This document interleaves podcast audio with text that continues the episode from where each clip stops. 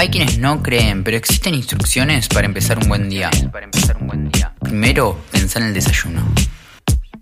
Después, ponete algo cómodo y por último, salí con una sonrisa. ¿Pensaste que íbamos a decir que pongas la radio? No hace falta, sabemos que está sonando.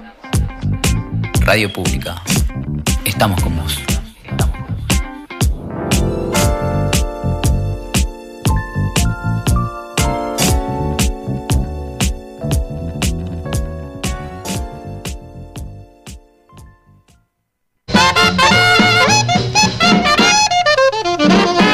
Bienvenidos una vez más a Radio Gorlami, esta fantástica transmisión gorlaminesca que ya está a punto a punto de empezar. Gorlami, un programa de gente que sabe, pero no se acuerda. Bueno, entonces el terror tiene este contexto en el terror burgués de la Revolución Francesa. Si yo les pregunto, a ver, pero no ponerlos incómodo, eh, ¿qué son los jacobinos? ¿Algo?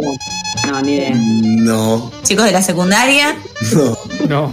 No, Sorry, not sorry. Martes de 18 a 20 horas por la radio pública.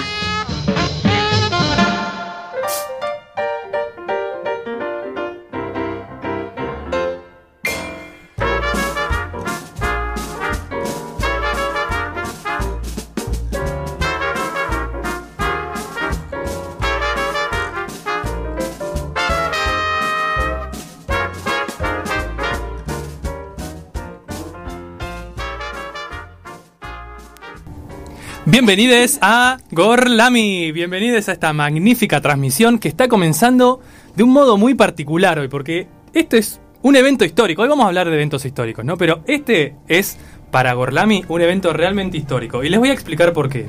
Primero, porque estamos cinco personas haciendo un programa de radio que nunca nos habíamos encontrado en el mismo salón haciendo un programa de radio, ¿no? Pueden hablar, chicos. ¿Tienen miedo? No, qué cagazo.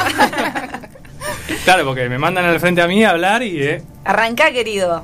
Es ¿Y que la primera vez que nos vemos con los papeles sobre la mesa, los apuntes. La Estamos- que Nos vemos en la vida algunos. Es prácticamente nos estamos desnudando frente al equipo. No sé si se puede decir esto. Se siente así. Y porque la gente después se lo empieza a imaginar y eh, capaz que le gusta escucharnos un poco más. no sé. Miedo. Bueno, pero no importa. Y el segundo evento histórico es que estamos transmitiendo desde la radio pública de Luján. Esto para mí, Alto evento, qué honor, ¿eh? la verdad que sí, esto es un evento histórico por múltiples causas. Que son las que ya dije. Y otras que vamos a ir desarrollando a lo largo del programa. Obviamente. Pero no podemos comenzar este capítulo de Gorlami Radio sin antes presentar a la persona que nos conduce por los caminos más sinuosos y más gorlaminescos de Radio Gorlami y ella es ni más ni menos que Lola.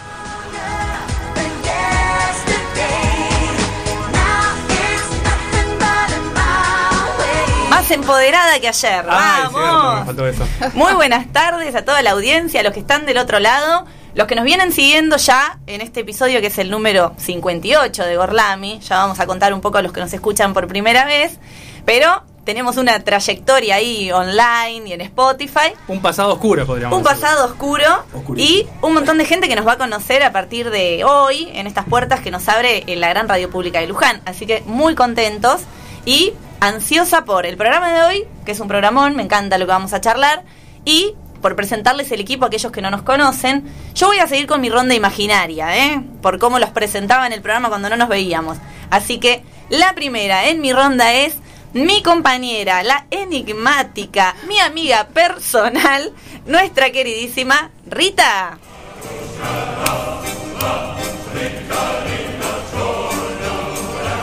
Enigmática te diré, así que Muchas gracias Lola, buenas tardes a todos y a todas. Y qué decirles, feliz, recontenta, quiero tirar por la ventana mis auriculares, esos que usaba precariamente para transmitir desde mi casa, la tenemos acá, contamos con un equipo, un equipazo, así que más que agradecida y más que feliz. bien, de lujo el equipo que tenemos acá, ¿eh? Súper emocionados. Vamos a continuar presentando el equipo dándole eh, la bienvenida a quien ya es parte del staff permanente de la segunda temporada de Gorlami, nuestro queridísimo Felipe.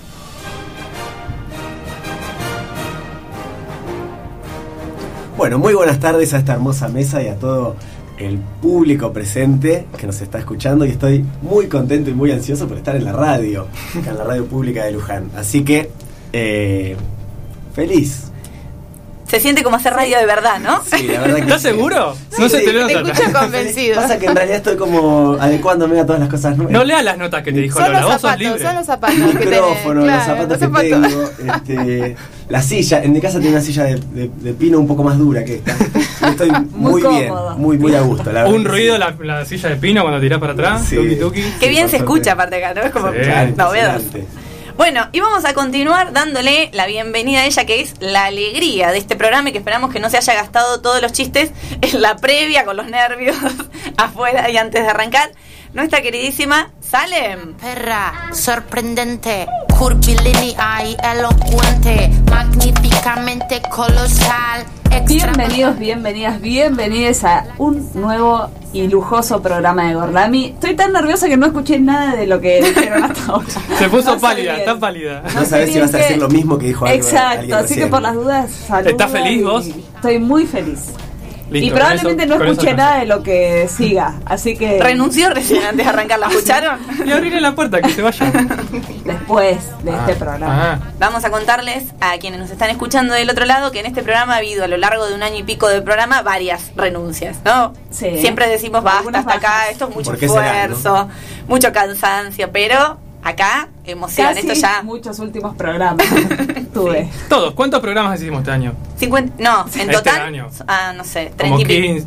¿Sí? No, 15. Buena sí, idea. 15, 15. No mientas, Más que la menos. gente entra a Spotify y se da cuenta que estamos mintiendo. O menos. 15 más o menos, pónganle. Todos los días queremos. 15 veces quisieron renunciar. Yo no.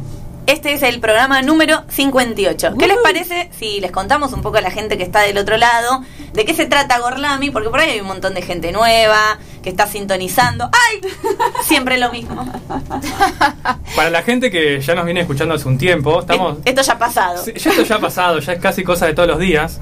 Que Lola se olvida de presentarme a mí. Pobrecillo. Dale. Y yo lloro. No nos podemos olvidar de presentarlo ¿O sí? a él. Ay, pero te tengo que cambiar la presentación. No, no, no, Voy a usar la de siempre. sí. Porque hoy tenemos acá Marcelo, ¿verdad?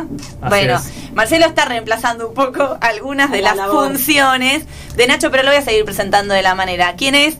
El cerebro, la columna, la médula espinal, el alma mater de este programa, sin quien no estuviéramos acá hoy, De sin quien manera. no tuviera la grilla Marcelo ahí con todos los temas, las publicidades, etcétera. Así que nuestro único e inigualable Nacho. Muy buenas tardes para todos, ya lo dije, pero no importa. Yo también estoy muy feliz de estar acá presente con este magnífico equipo que la verdad que se luce todos los días. Ahora sí podemos pasar a la historia de Gorlami. Dale, ¿no? le contamos un poco a la gente que anda Gorlami, ¿quién se anima?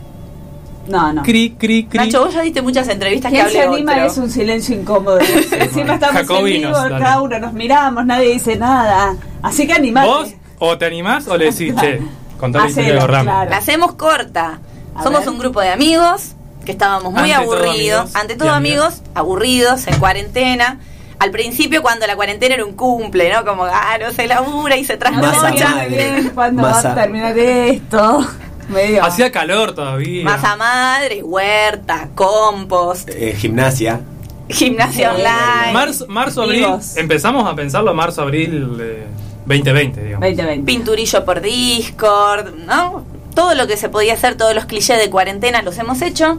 Y trasnochados allá en Discord y creyéndonos muy cool, ¿no? Porque cero humildad, dijimos, che, nuestras conversaciones, reda transmitirlas y hacer un programa de radio, ¿no? Un saludo a mi hermana que nos apoyó. Fue la impulsora. desde- Sí, sí. Bien, la Fue la amiga- primera, la primera testiga, La amiga de Salem que fumaba No, no, nuestras no. conversaciones, la amiga. pero también es la amiga, ¿o no? También la Sí, la primera. Dijo, hagan una radio. Y el cebado de Nacho se puso a buscar Al otro día dijo, chicos, mire, 50 horas de YouTube, ya sé cómo hacer un programa de radio. Es tipo Neo de Matrix, ¿vieron que le ponen ya sé Kung Fu? No. Sí, Ah. sí. Claro, lo, lo- le van cargando que- cosas. Le van cargando cosas. Con un Exacto. enchufe. Ya sé. Kung Fu. Bueno, y así arrancamos en un programa que era los sábados a las 11 de la noche, que nos delirábamos hasta la 1, 2, 3 de la mañana. Que hemos grabado tres veces un mismo programa porque no quedaba grabado para subirlo a Spotify. Sí. Ha pasado por varios horarios, varios días de la semana. Tenemos ahí un dos público. días a la semana, en un momento, un montón. Qué intenso, ¿no? Además los martes, ¿no? salía dos días a la semana. No, miércoles y viernes. Y viernes. Y sábados. Estrenamos martes. sí. Y ahora, Sí. Bueno, con la vuelta ya la presencialidad, ¿no? El trabajo un poco más formal. Lo contamos una vez por semana, pero no pudimos largar este proyecto. Nos hemos enamorado de la idea de la radio. Así que bueno, a quienes eh, nos escuchan, esta es nuestra presentación, ¿no es cierto? ¿Algo más que quieran agregar? Yo agregaría la cantidad de capítulos que hay en Spotify, que nos pueden escuchar Dale. ahí, y los temas, los temas tan variados. ¿Qué te, qué te Sí. gusta? ¿Qué te gusta a vos? ¿La pornografía? Tenés un Está. tema de la pornografía. ¿Querés Britney Spears? Está. Tenés un tema. ¿Te gusta pescar? ¿Te gusta pescar? Tenés No un tenemos tema. ni idea, pero lo hicimos. Lo hicimos contra Exacto. viento y marea. ¿Qué más te gusta? ¿Te gusta comer? Por supuesto. Tenemos comida. ¿Te Hay gusta dos viajar? episodios de comida. Sí, el lado A y el lado B. Y después, Países, Canadá, Nicaragua, Vietnam, Vietnam, Corea. Las dos Coreas. Las dos Coreas. Personajes, Lady D, Michael, Michael- Jackson, Michael Jackson, bueno, Britney Spears, que ya la Britney nombramos. Spears, los pelos, los dientes, el las café. zapatillas, el chocolate. No, Bueno. el chocolate no lo hicimos todavía. Las Sí, Smakers, Las. Smakers, sí, lo quería decir. Tenemos de todo en Spotify para que escuchen. Piercing. Y eh, bueno, nada, para comentar un poco, nuestro programa tiene siempre un tema del día que cada uno de nosotros lo va a encarar de una perspectiva muy personal o muy particular. Y después diferentes secciones que ya se van a ir conociendo a lo largo de, de los distintos episodios, de los distintos programas. ¿Algo más para...? Tenemos redes sociales. Eso. Y si quieren seguirnos en ellas, nos pueden encontrar en Twitter y en Instagram como arroba Gorlami Radio. Ahora estamos todos los martes a las 6 de la tarde en la Radio Pública de Luján 87.9. Lo pueden escuchar online en radiopublica.luján.gov.ar. Pueden mandar si quieren y llamar porque no- nos aman y quieren dejar cosas lindas eh, al WhatsApp 011 15 6887 6347 o al teléfono 43 4445. No pienso repetir todo esto, lo escucharán el próximo martes. Y si no pueden hacer todo esto en vivo, nos escuchan por Spotify, Radio Orlami, están los 58 programas, 57, que próximamente 58, que son hermosos, como dijimos recién. Podés respirar. Ya estamos esperando los mensajes, ¿eh? por favor. ¿Cuánta información nueva, pobre Salen? Porque se tenía recontra estudiada de las redes, el Twitter, el Instagram, el No, teléfono. todo, y todo ahora, no, no, no, fue un terrible. eso. sumarle un teléfono, sumarle una En página vivo. web, un dial, ¿no? ¿Se dice dial? Sí, sí. ¿Por qué me Día. preguntabas? Si vos lo Sí. querés decir. 87.9. ¿Es el dial o no? Sí. Está bien. Vamos a decir que sí. Bueno, ¿estamos para arrancar el tema del día? ¿Qué les parece? Yo creo que Sí, estamos. Que por supuesto. perfectos para arrancar el tema del día.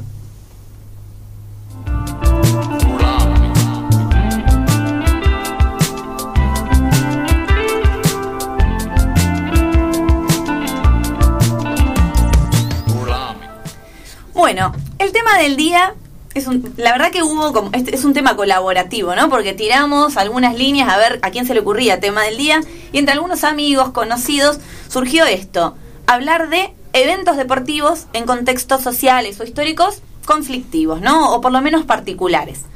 Pensando en qué cosas podíamos llegar a decir o qué episodios podíamos analizar, obviamente se nos ocurrió el que quizá es el, el más evidente, el más trillado, pero no por eso menos necesario, que en este caso es el Mundial de 78, ¿sí?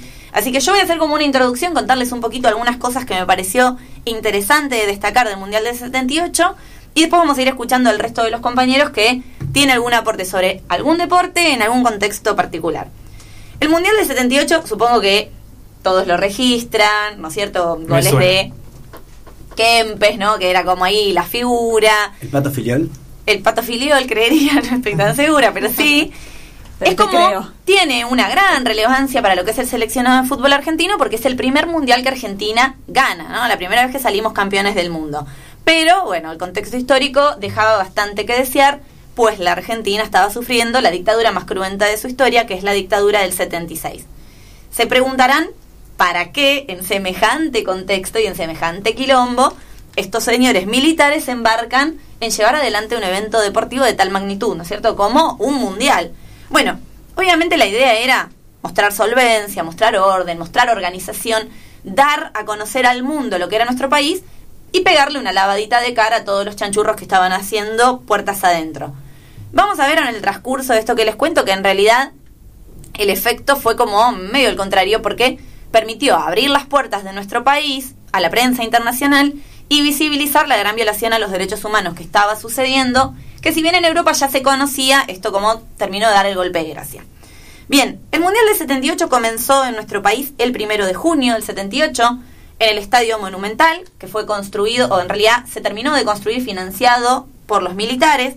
Fue Videla, por supuesto, quien inauguró este tétrico evento con una frase célebre dándole la bienvenida al público, los 70.000 eh, espectadores que había en el Estadio Monumental, dándole la bienvenida a esto que él llamó el Mundial de la Paz. Bueno, Ja, ja, ja. Está bien. Obviamente para ese día se había decretado asueto, el país se había detenido, ¿no? Había como mucha expectativa, pero en paralelo, eh, un periodista holandés, estamos, perdón, perdón los ruidos, nos estamos acostumbrando a que no, no se tose en la radio de verdad. Bueno, pero Eh, puede pasar, che. Puede pasar.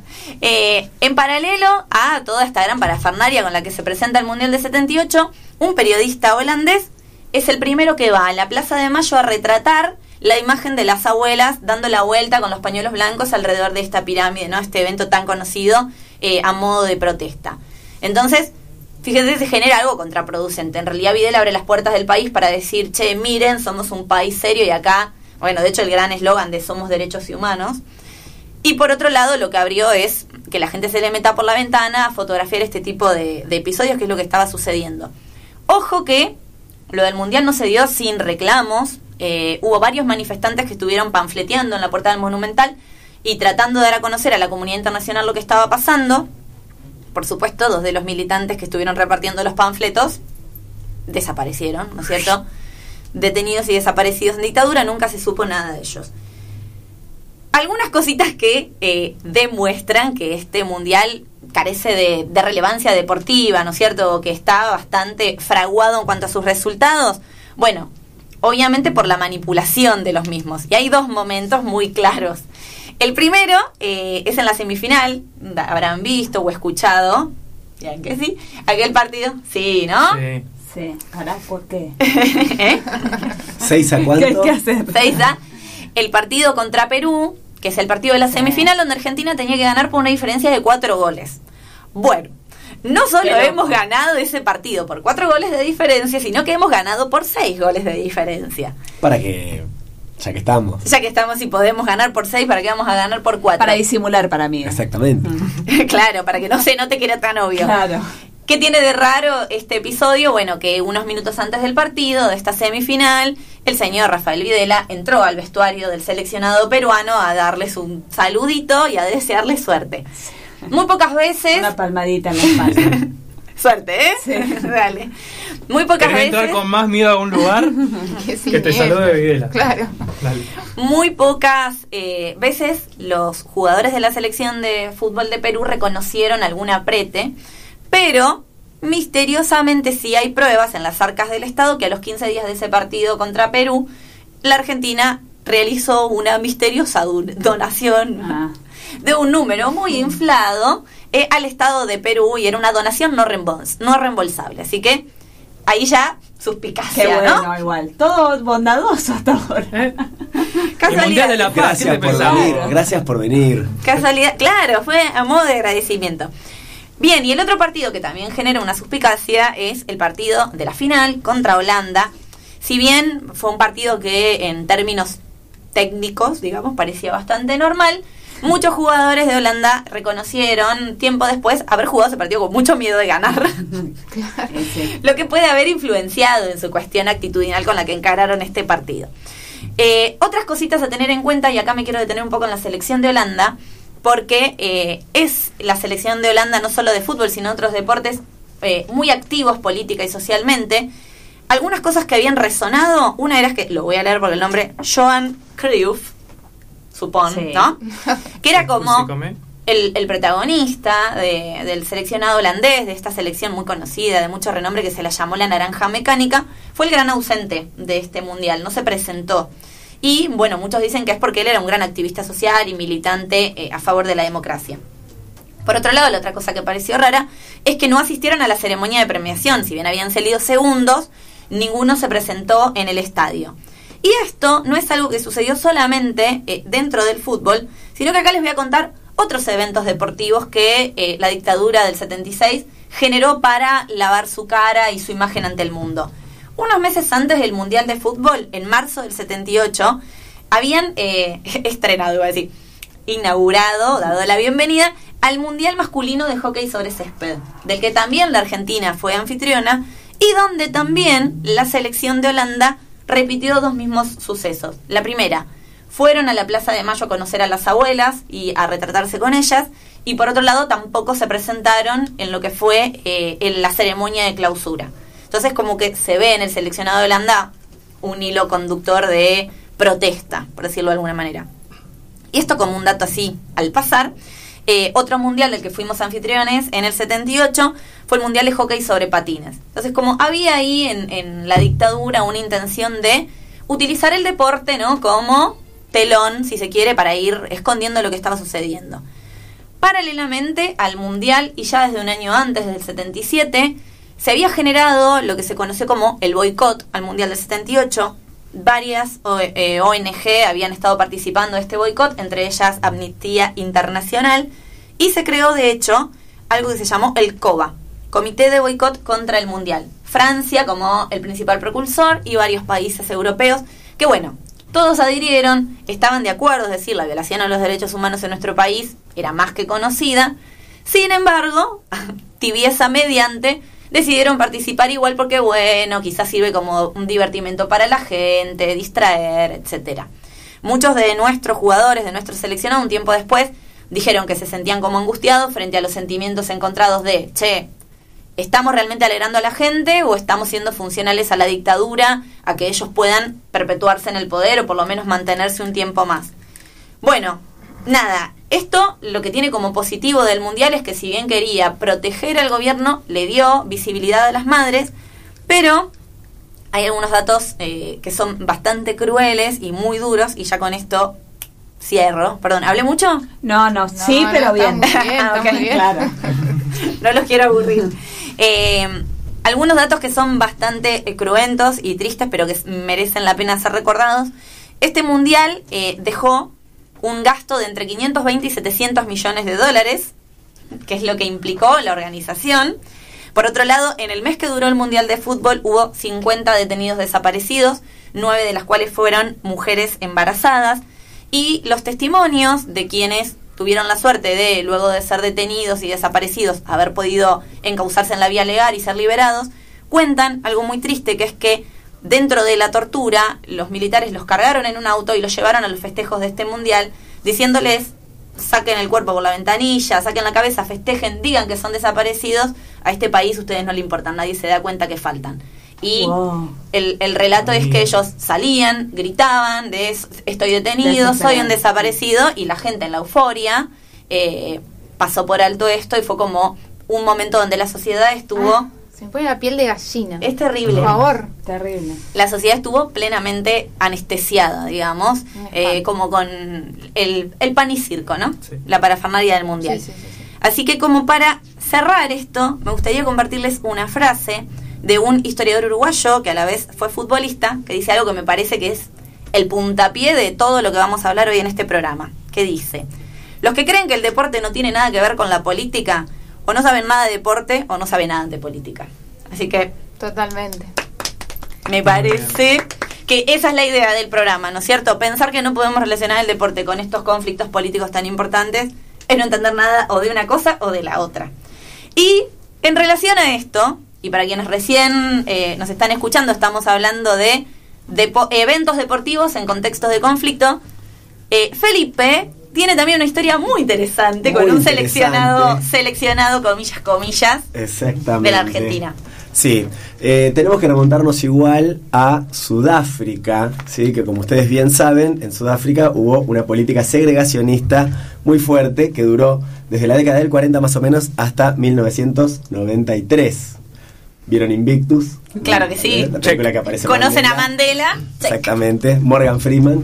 por supuesto. En este caso, eh, si hablamos del, del apartheid, el grupo bueno, no todos los, no todos los holandeses son tan buenos, ¿no? Porque la No. colonia, la colonia neerlandesa en Sudáfrica hizo estragos, entre ellos implementar eh, medidas de segregación racial, tanto habitacionales como académicas y recreativas, es decir, directamente playas para negros y playas para blancos.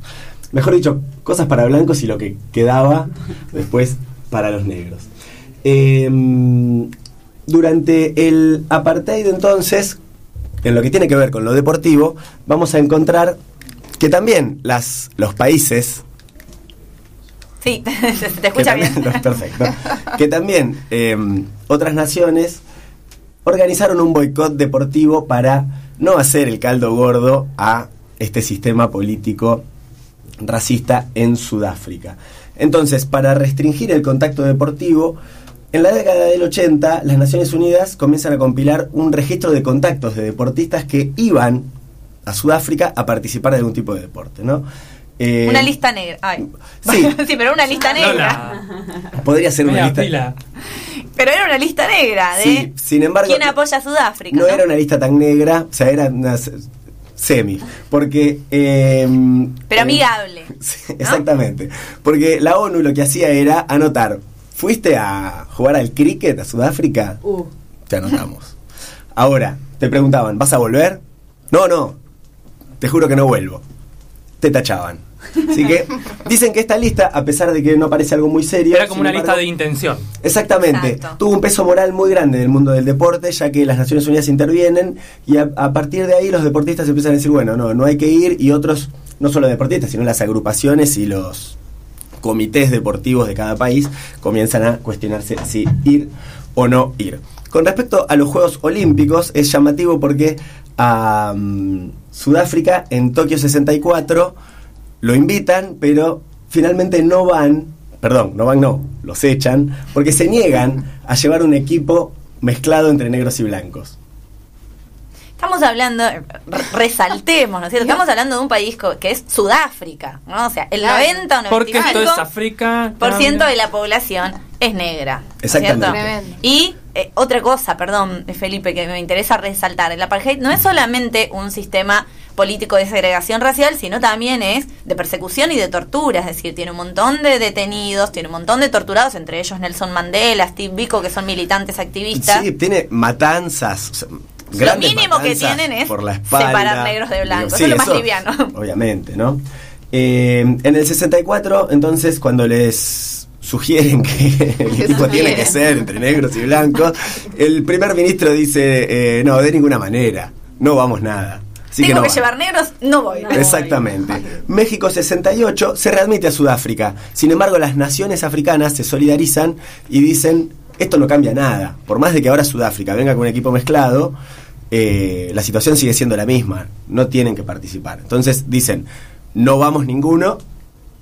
Y obviamente, sin África, los Juegos Olímpicos pierden muchísimo. ¿no? Sobre todo en atletismo sabemos que eh, siempre les va muy bien. En el 69, los sudafricanos inventan los Sudafrican Games, diciendo no nos invitan a los. Olímpicos, nosotros Muy tenemos bueno, nuestros propios bueno. juegos, Bien los Juegos. Sudafricanos.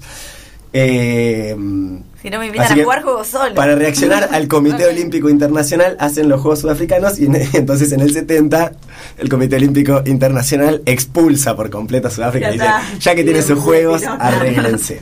Bien, ¿qué pasa entonces en la década de los 80?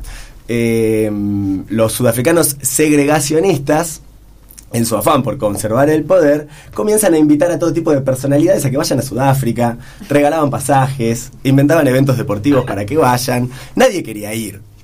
Pero Pero, ay, ay, ay. siempre. ¿Quién se mandó la macana? ¿Quién podría ser, no? Eh, en el año 1982, la Argentina todavía estaba en dictadura, y la Unión Argentina de Rugby quiere ir a jugar contra los Springboks. y quieren jugar, Quieren, dejen a quieren. los chicos jugar. y quieren ir a jugar contra los Springboks, entonces el gobierno de, de Galtieri le sugiere a la UAR que no vayan con la camiseta de Argentina porque ya la verdad la cosa estaba muy picante Galtieri se lo sugiere, o sea. Como- Es el dicho de Pasó Dila dijo que te cambies un poco, bueno, Sí. pero en la realidad. entonces dice, ¿para qué? ¿Para qué? Y, o sea, derechos humanos acá, allá, ¿Por qué? Bueno, ¿qué hace la UAR? Organiza un seleccionado que se llama Sudamérica 15. Eran los Pumas, pero invitaron a dos paraguayos y a tres uruguayos y los llevaron de suplentes, cambiaron la camiseta y fueron a jugar igual. Em, ¿Qué Además, ocurre? Ensuciemos a todos, ¿no? Si, si nosotros vamos Sí, a ir. eh, tal cual. Nos hundimos todos juntos. Claro. Llevemos a, a nuestros hermanos latinoamericanos también a participar de esto. ¿Y qué ocurre? Eh, juegan un partido contra los Springboks, pierden, cambian la estrategia, ganan. Lo llamativo es que hasta- ¿Pierden un partido? pierden un partido, fueron a jugar una serie de partidos, pierden un partido, pero luego a la semana juegan otro y ganan. El primer triunfo de un seleccionado argentino, no digamos los Pumas, ¿no? Eh, No, no queremos ofender a nadie. Casi argentino. Casi argentino. Latinoamericano. Exactamente, Sudamérica 15 contra Sudáfrica. Eh, un hito deportivo, que lo llamativo es que hasta el día de hoy, en los aniversarios, ESPN y otros medios dicen anécdotas del gran mito, el gran hito deportivo de los Pumas cuando ganaron. No, no, atención. La pregunta es, ¿los uruguayos y, y los paraguayos jugaron? Jugaron un partidito antes, o sea, lo hicieron un equipo B para que puedan jugar un partido, que creo que hasta incluso ese equipo B ganó también, entonces tuvieron que hacer unos, unos cambios de jugadores. Eh, bueno, lo llamativo es que mediáticamente el caso, dependiendo de la campana, se cubre como una gran hazaña deportiva y se olvida el contexto. Y por otro lado, eh, bueno, algunos medios no, se encargan de marcar estas cosas. Eh, algunos personajes que formaban parte de ese equipo. Hugo Porta. Hugo Porta, uno de los Pumas más famosos de la historia de los Pumas. Luego se dedicó a ser eh, secretario de deportes del gobierno de Carlos Saúl. Tóquense a la Eh, izquierda. Listo, chao. En ese equipo también estaba Alejandro Pucho. No sé si vieron la película El Clan. Sí. Con el papá hicieron un negocio que secuestraban gente y a, a Ah, veces sí, por ahí mataban a alguno. Claro. Digamos que lo de la apartheid no, no era tan grave, ¿no? No. Claro, Juan Pablo- Pensándola en la empresa familiar. Juan Pablo Picardo, Ministerio de Espacios Públicos de Mauricio Macri en el gobierno de la ciudad. Toda gente Eh. Toda buena gente. Buena- buena persona. Reilly, eh, director del mercado central de De la Rúa. ¿no? Ese fue el, Todo, el director, el director técnico. Hasta ahí llega mi lista. No quiero Está seguir bien. este, denunciando gente. Pero bueno. Eh, el gobierno de Sudáfrica ofrecía estas posibilidades para que equipos de otros países vayan a jugar, porque si no los deportistas sudafricanos no tenían competencia, ¿no? los blancos sudafricanos no tenían competencia, así que esta era un poco la estrategia y Argentina fue camuflada con este equipo de Sudamérica 15. Eh, hasta hace no tanto fue el único triunfo que tuvieron o que tuvo algún combinado sudamericano, digamos, contra Sudáfrica. Por eso lo sacan a relucir. Por eso lo sacan a relucir. Sin embargo, eh, en el año 2007 le preguntaron a Agustín Pichot eh, qué opinaba y dijo que Argentina nunca había ganado contra los Springboks. Así que bueno, saludemos Qué en esta astuto. a Pichot. Bien, bien. Pillot porque- siempre está del lado del bien, ¿eh? Sí, Pichot hace buenos bien. comentarios. Lo, y lo es muy escuché hablar sobre la violencia cuando fue el caso de Fernando Sí, Báez Impresionante. y, fue muy crítico. Entonces, en este caso, él, hasta incluso hace varios años atrás, se encargó de decir, dejen de festejar ese triunfo porque fueron precisamente a ser cómplices de algo terrible. Muy bien. Bueno, Felipe, muy interesante las Bueno, historias que tenemos hasta el momento de eventos deportivos en contexto de conflicto. Vamos a dejar a la gente respirar un poco, les tiramos un montón de información, ¿no? Para un martes a las seis y media de la tarde está bastante bien. Así que vamos a pasar al primer temita. Así es. Recuerden que estamos escuchando Gorlami, estamos de estreno acá hoy martes, por primera vez en el estudio de la radio pública de Luján. Y sí, vamos a darle un tiempo de descanso. Nuestro capítulo de hoy es eventos deportivos en contextos de conflicto, por si no se habían dado cuenta, por las dudas, ¿no? Eh, y ahora vamos a escuchar una canción. Sabemos que en la dictadura de militar mu- muchos artistas tuvieron que exiliarse eh, fuera de Argentina. Y vamos a escuchar un tema de uno de aquellos artistas exiliados. Vamos a escuchar la canción Razón de Vivir de Víctor Heredia.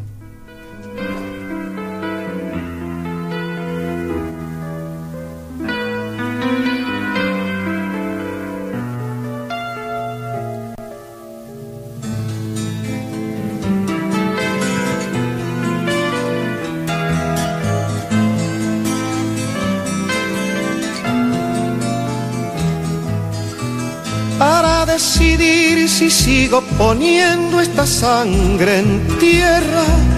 Este corazón que bate su parche sol y tinieblas, para continuar caminando al sol por estos desiertos, para recalcar que estoy vivo en medio de tantos muertos, para decidir, para continuar, para recalcar considerar, solo me hace falta que estés aquí con tus ojos claros. Hay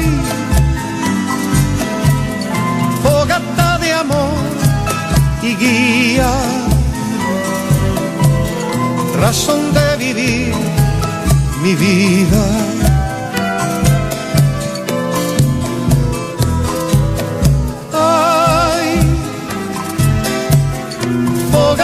Amor y guía razón de vivir mi vida.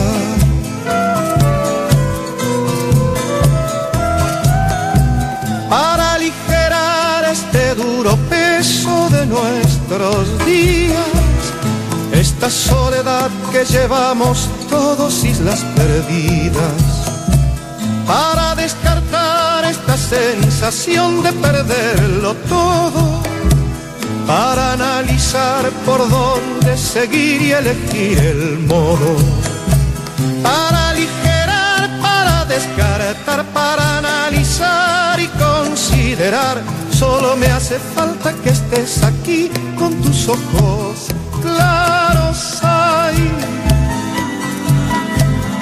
fogata de amor y guía,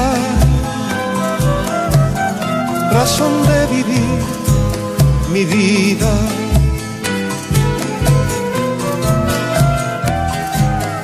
Ay, fogata de amor y guía,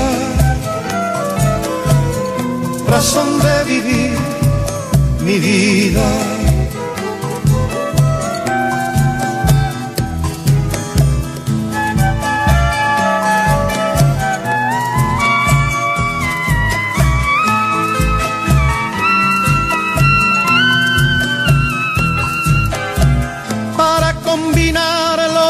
La luz sin perder distancia, para estar con vos sin perder el ángel de la nostalgia, para descubrir que la vida va sin pedirnos nada y considerar que todo es hermoso y no cuesta nada para combinar, para estar con vos, para descubrir y considerar.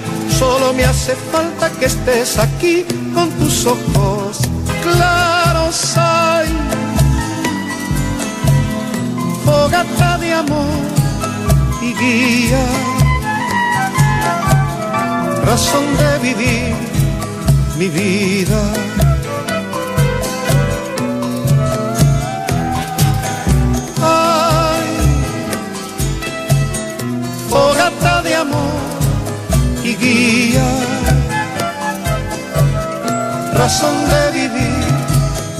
Vida. Acabamos de escuchar Razón de Vivir, de Víctor Heredia. Muy bien, y vamos a seguir charlando de eventos deportivos en situaciones de conflicto.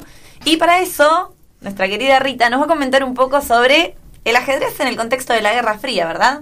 Así es. Muy, muy gambito de dama. Muy gambito de dama. Me arruinaste el final. Ay, renuncio. No, bueno, renuncio. terminamos. Terminamos acá. Empecemos de nuevo. Miren, recién la peleita de ¿estamos al aire? ¿No estamos al aire? bueno, sí, si hablamos de eventos deportivos en situaciones de conflicto, no podemos dejar de mencionar un hito en la historia, como lo fue la final del Campeonato del Mundo de Ajedrez, que se realizó en Islandia y que enfrentó en 24 partidas al legendario Bobby Fischer, representando a los Estados Unidos, contra Boris Spassky de la Unión Soviética, ¿no?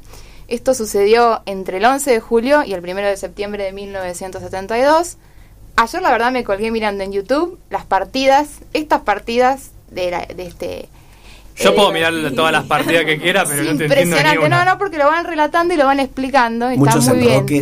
Sí, Eh, No, pero aparte no debe haber deporte más de guerra fría que el ajedrez. porque, Totalmente. O sea, una tensión en la que no pasa nunca nada. Yo pero- recomiendo mirar por YouTube estas partidas porque son impresionantes. Está también la película que es bastante interesante, se llama La jugada maestra, que desarrolla muy bien todo esto.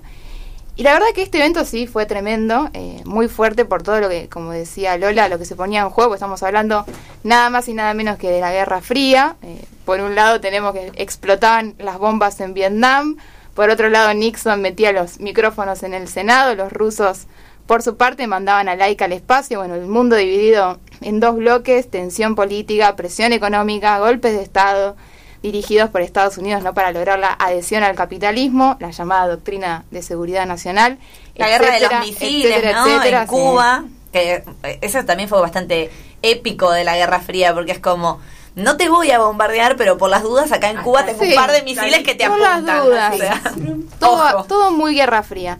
Lo cierto es que nunca más un campeonato de ajedrez tuvo tanto furor como este, ¿no? que fue realmente épico. Bobby Fischer, eh, un autodidacta de Brooklyn, 29 años, para ese momento ya tenía como ese halo de rockero y de excéntrico. En su equipo junto estaba con un ajedrecista y sacerdote que le oficiaba un poco de, de terapeuta y su abogado y representante Paul Marshall desafiando al campeón Spassky junto a todo su equipo de ajedrecistas de primera línea como Botvinnik eh, en semejante contexto, ¿no? Lo estoy googleando al muchacho en cuestión. Me gusta el cuerpo técnico de Bobby Fischer. Un Sí, sacerdote, un sacerdote y un terapeuta abogado. y un abogado. lados con ellos. Es que no necesitas nada más. Es lo ¿Qué que más uno necesita. eso. Es lo que uno necesita.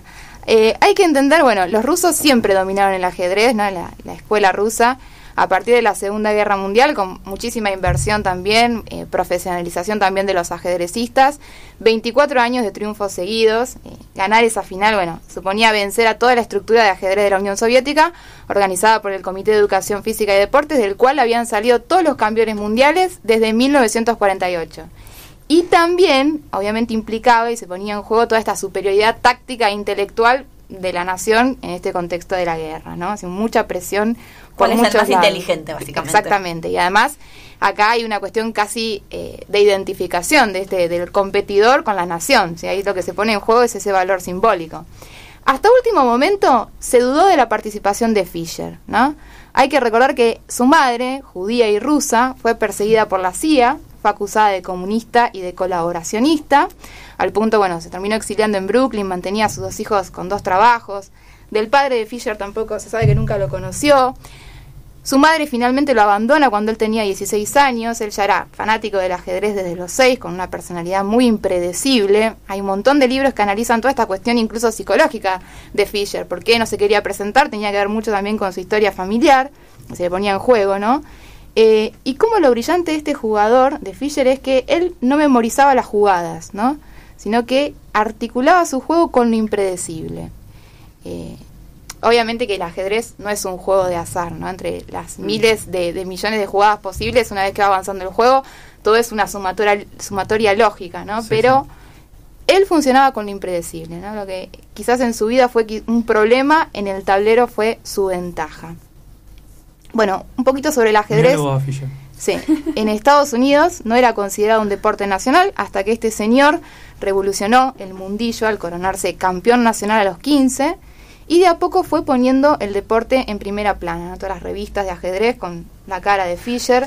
Cuatro años después él empieza con toda esta obsesión rusa, en principio los denuncia por conspiración, eh, según Fischer dice que las partidas que se dispu- eh, disputadas en el torneo internacional de Curacao entre los maestros rusos y se habían terminado muy pronto, no habían jugado para ganar sino para hacer tablas entre ellos, que se generaba como una especie de cuello de botella, terminaban compitiendo siempre los rusos entre sí. Como Cristian Hugo en Gran Hermano, Eh, que se votaba solo. Exactamente. Tablas eh, en el ajedrez sería como un empate, Sí, ¿no? Cuando exacto. negocian el empate. Entonces eh, quedaban compitiendo ellos solos. Bueno, los rusos obviamente lo negaron, Fischer se salió con la suya, años después la asociación hizo un cambio en el campeonato mundial, en lugar del clásico juego todos contra todos, eh, se implementó un sistema de eliminación, Fischer ganó el torneo internacional, el torneo de candidatos y se ganó la posibilidad así de enfrentar a Spassky. Ya en este match del siglo lo hizo esperar a Spassky, la foto de Spassky de piernas cruzadas es genial, toda la fotografía eh, hay que buscarla porque realmente vale la pena Espa. Yendo. yendo. eh, bueno, durante la partida Fisher se quejaba de la cámara, de las fichas, de la iluminación. Ay, pero Fisher. Tremendo. Se quejaba de Sí, sí, todo. sí. Hasta que hizo lo impredecible. Fiel a su estilo, ¿no? Esto es lo impredecible. Agarró su alfil, comió un peón de la punta del tablero, un error garrafal, y perdió como un novato. Al segundo no se presentó el señor. Decía que los rusos lo espiaban, que querían jugar en, que él quería jugar en un salón de ping pong, que no quería público. Spassky, que dicen que era un tipo súper amable, se lo concedió. Y sin dudas, la partida más icónica fue la sexta. Eh, Fischer comenzó su juego de un modo muy inusual, muy impredecible. Movió dos casilleros el peón del alfil de la reina, una apertura que se conoce como el inglés. Spassky, la- eh, toda la, la fotografía es impresionante, abrió los ojos. Yo creo que se debe haber recriminado no haber leído todo el expediente que los rusos le habían preparado sobre aperturas. Lo cierto es que Fischer la había usado una sola vez, esa apertura en inglés. Nadie sabía si en realidad estaba armando un juego o si se había equivocado otra vez, ¿no? Eh, digamos, para darnos una idea, esto sería como, no sé, que un boxeador eh, diestro empiece golpeando con la zurda, una cosa así, es algo completamente raro. Eh, al jugar con, con Blanca se espera también como mucha agresividad de su parte, eh, pero Fischer fue como conteniendo el juego, lo hizo de una forma que Spassky terminó como encerrado en sus propias piezas, Despacito, suavemente. una cosa despacito, suavemente, y cuando terminó Spassky mismo se puso de pie y empezó a aplaudir. Esa fue considerada la mayor jugada de Bobby Fischer en su carrera. Eh, Fischer ganó este match del ¿Ganó siglo. el Yankee? Sí. Me estás arruinando Cuá, la cuá, tarde. cuá, cuá. No, pero esperen, porque tiene un final feliz esto. Spassky terminó. bueno, pero esperen, no, todavía no. Cae una bomba nuclear. Spassky, Spassky terminó nacionalizado como francés. Imagínense la situación. Y claro, si perdió, Todo Fischer no le podía haber ganado a Rusia. Entonces, Volvé a. Rusia después de No, Volvé a claro, Rusia, claro. volvé Spassky a Rusia. No, se nacionaliza como francés. Fischer fue altamente consagrado. El ajedrez, bueno, para ese momento ya estaba sumamente politizado, esto que representa la destreza intelectual de la nación. Bueno, pero acá viene para mí el final feliz, ¿no? Años más tarde surge, el genio impresionante del ajedrez, otro ruso que es Anatoly Karpov, que ganó los próximos 10 años el título mundial, que fue considerado uno de los mejores jugadores de toda la historia del ajedrez. Eh, ganó más de 160 torneos de elite, un genio realmente in- impresionante. Bueno, Fischer se negó a jugar con él, dicen que estaba obsesionado con Karpov y que tenía miedo de perder, de hecho trató de imponer unas condiciones que sumamente abusivas. Decía que en vez de 24 partidas se jugaban 10, porque él decía, ¿no?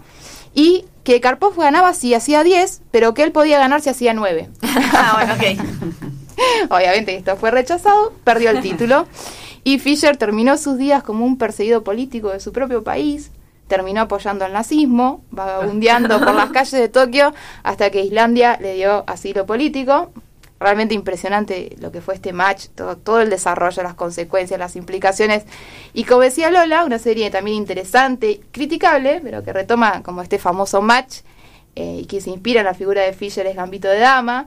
También recomendable para ver y discutir, ¿no? Desde lo simbólico, como ese juego individual, casi de estrella de rock, muy vinculado a esta cuestión política y capitalista, si se quiere, de, bueno, a ver, gane, que gane el más fuerte, eh, frente al juego colectivo, que es este es tipo la escuela eh, rusa, más vinculada al comunismo, que es, un juego más bien en equipo.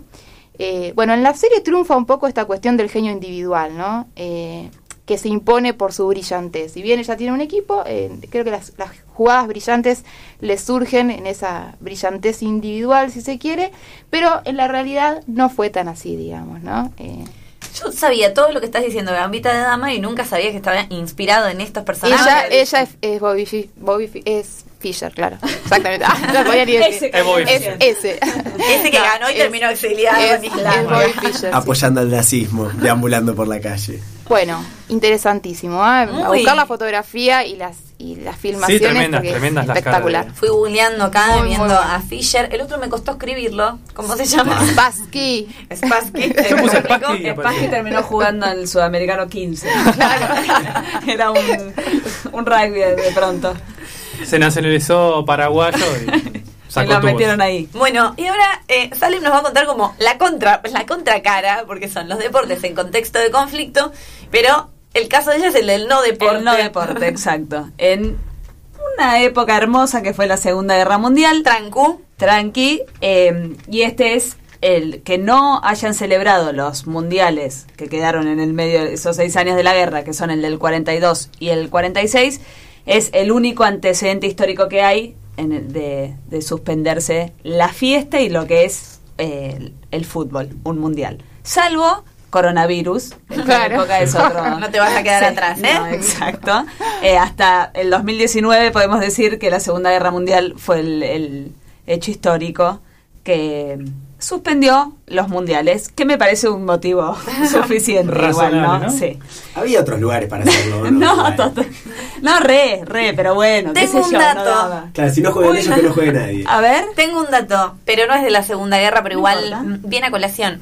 Es un dato con bastante cliché, pues seguro lo conocen, pero eh, cuentan que durante la Primera Guerra Mundial, en lo que se conoce como la etapa de las trincheras, vieron que es el momento que es más, bueno, un ejército de un lado, otro del otro, en una fosa de un metro y Sí. medio, dos metros, jugando al desgaste, ¿no? Tiki tiki, tiroteándose uno de cada lado, el que se quedaba sin municiones, chao. o la gente moría encangrenada, avanzaba el otro.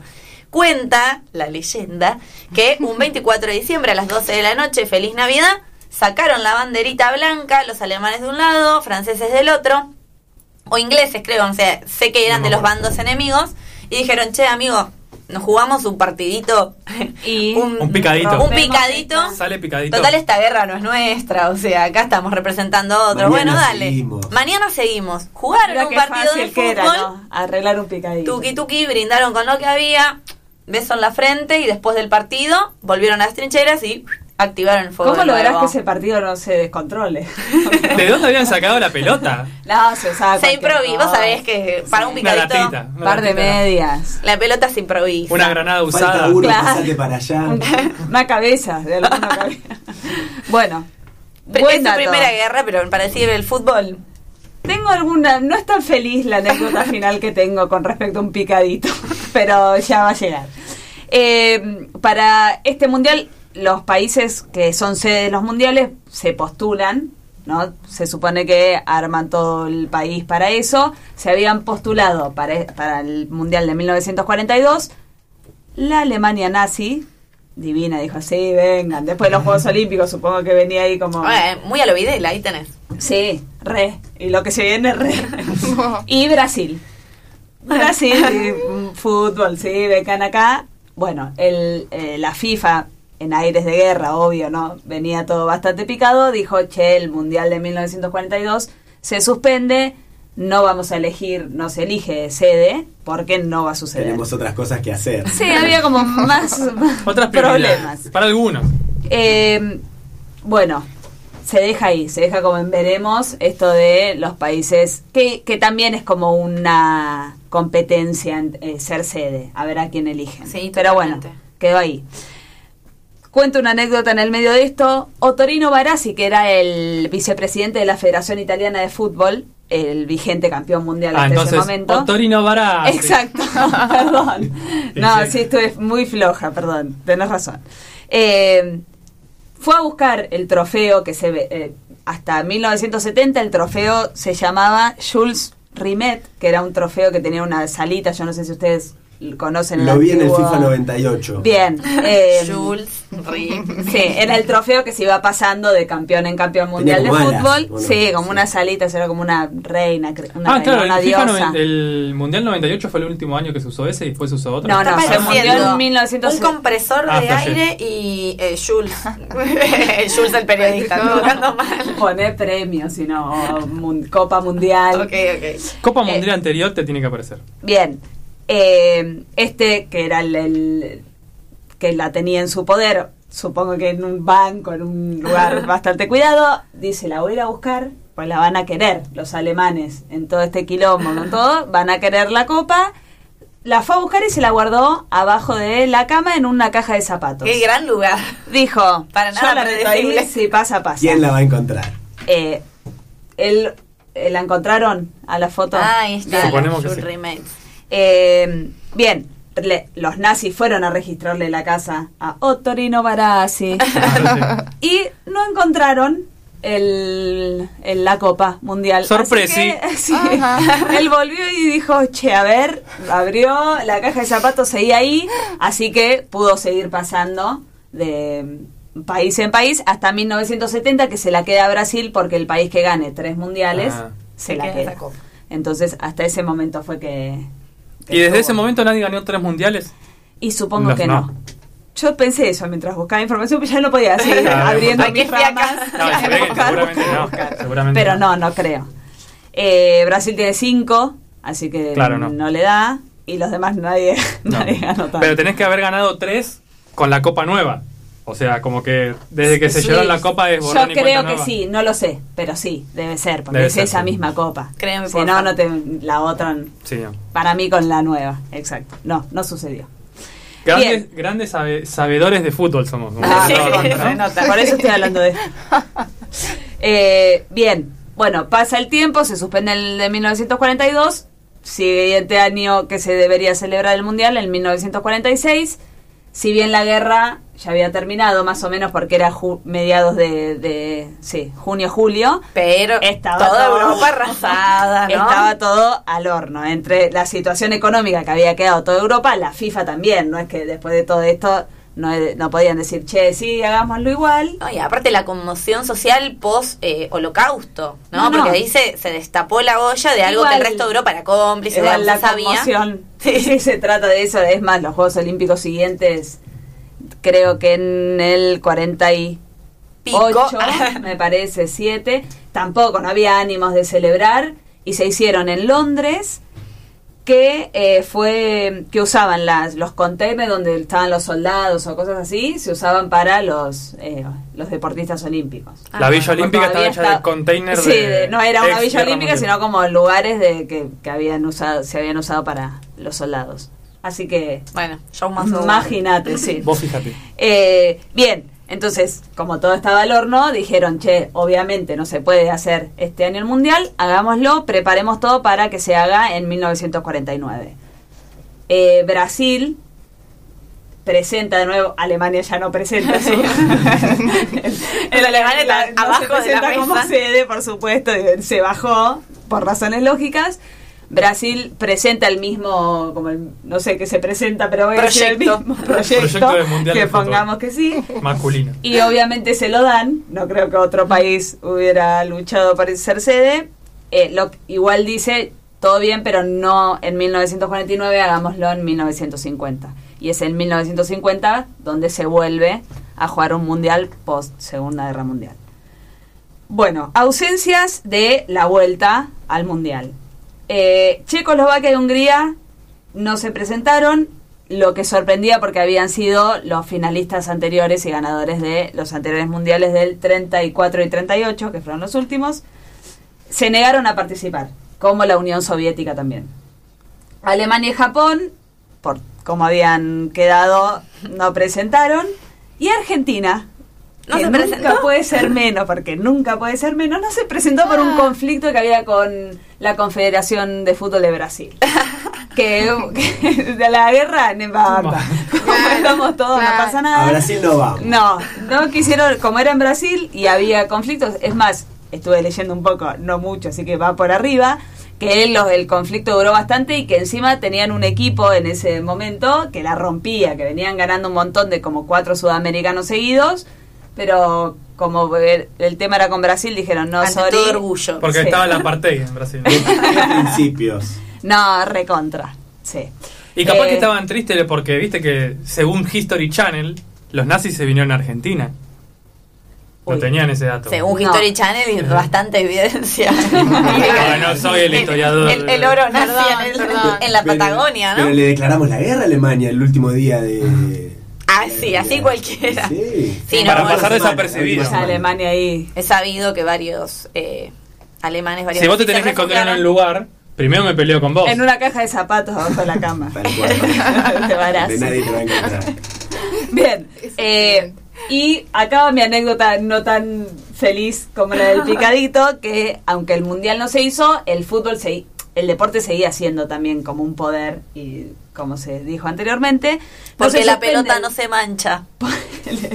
no se suspende el fútbol completamente, había como algunos, el campeonato alemán, por ejemplo, seguía, se jugaba, Y hay una, hay una historia particular que la encontré y, y me pareció interesante para contarles, que creo que hay películas que se basan en ese suceso, no sé si exactamente lo que sucedió, que después al final se las nombro.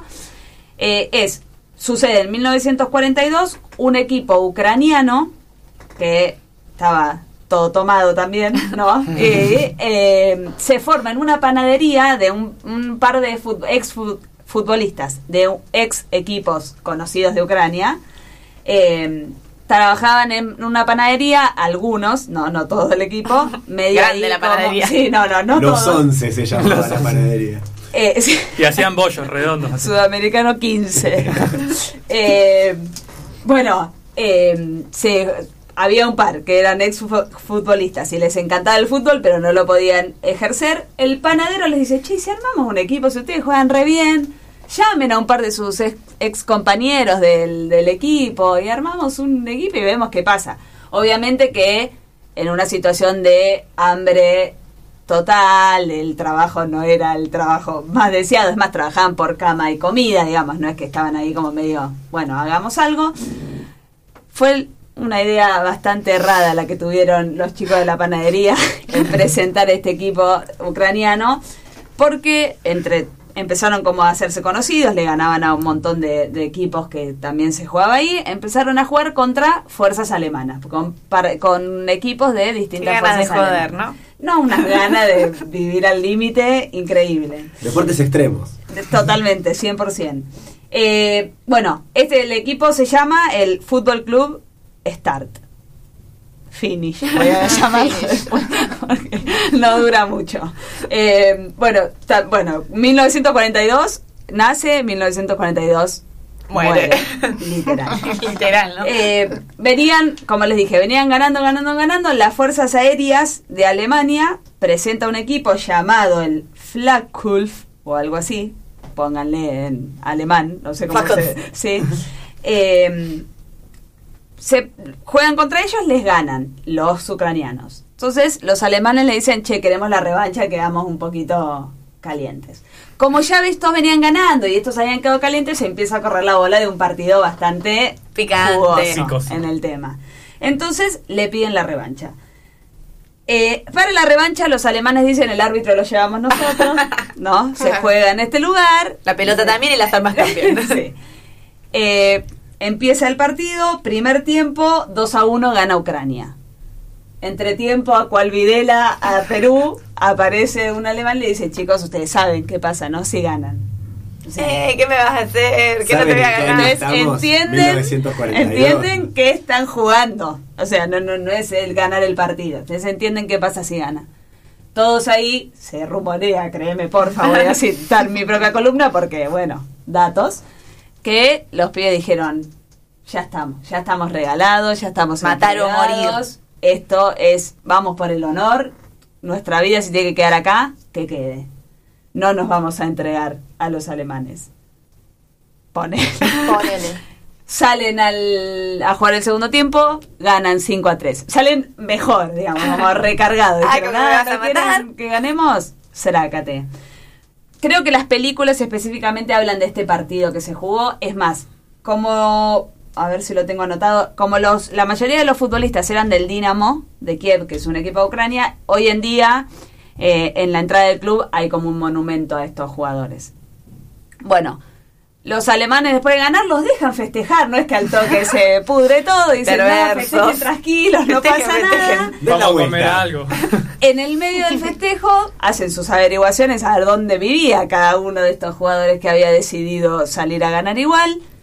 Les proponen jugar de nuevo y entonces juegan de nuevo, en el cual también pierden, eh, pierde Alemania, pero post partido los detienen a, un- a la mayoría y los reparten en distintos campos de trabajo, comillas, y después los fusilan. Hay eh, eh, testigos y todo de que son varios de estos jugadores, no todo el equipo, pero sí muchos, mueren eh, en manos de los alemanes, por supuesto.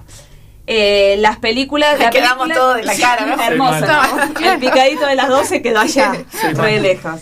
Eh, Volvamos a ese tiempo. si quieren, yo no la, no la vi, la verdad, pero me interesó, la buscaré. La película creo que se llama Victory, yo no sé si no debe ser el nombre original. Eh, en la Argentina se conoce como Escape a la Victoria. O también puede ser Evasión o Victoria.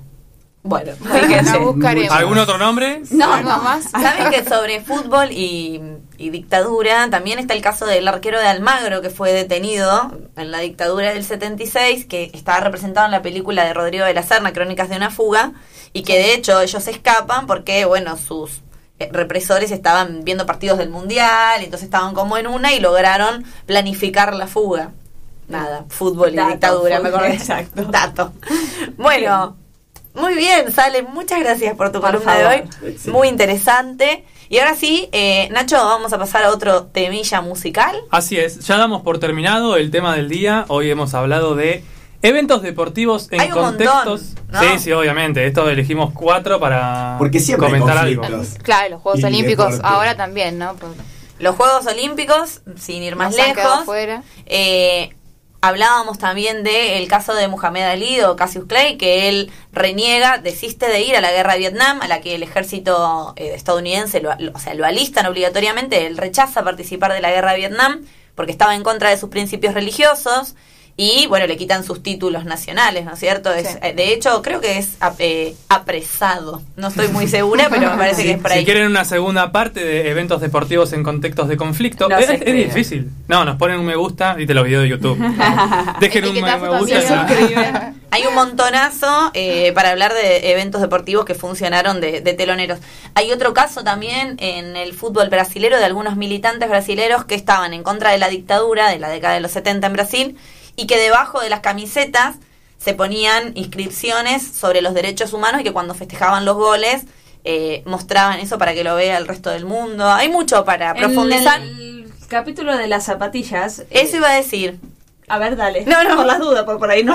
En el episodio, para quienes eh, nos quieren buscar en Spotify, el episodio de las zapatillas, que es un tema así muy random y superficial, contamos un poco la historia de los hermanos de eh, Nike Puma. y Puma, ¿eran? Sí, Nike Puma. ¿Qué? Adolf. A- Adidas. Adidas, Adidas. y Puma, Ah, perdón, que son Ah, dos sí, hermanos alemanes y que se peleaban por el diseño de la zapatilla que iba a usar el seleccionado alemán en el Mundial eh, o en los Juegos Olímpicos. Sí, en los Olímpicos. En los Juegos Olímpicos. No iba a decir eso. Ah, ok. Por eso voy a hablar.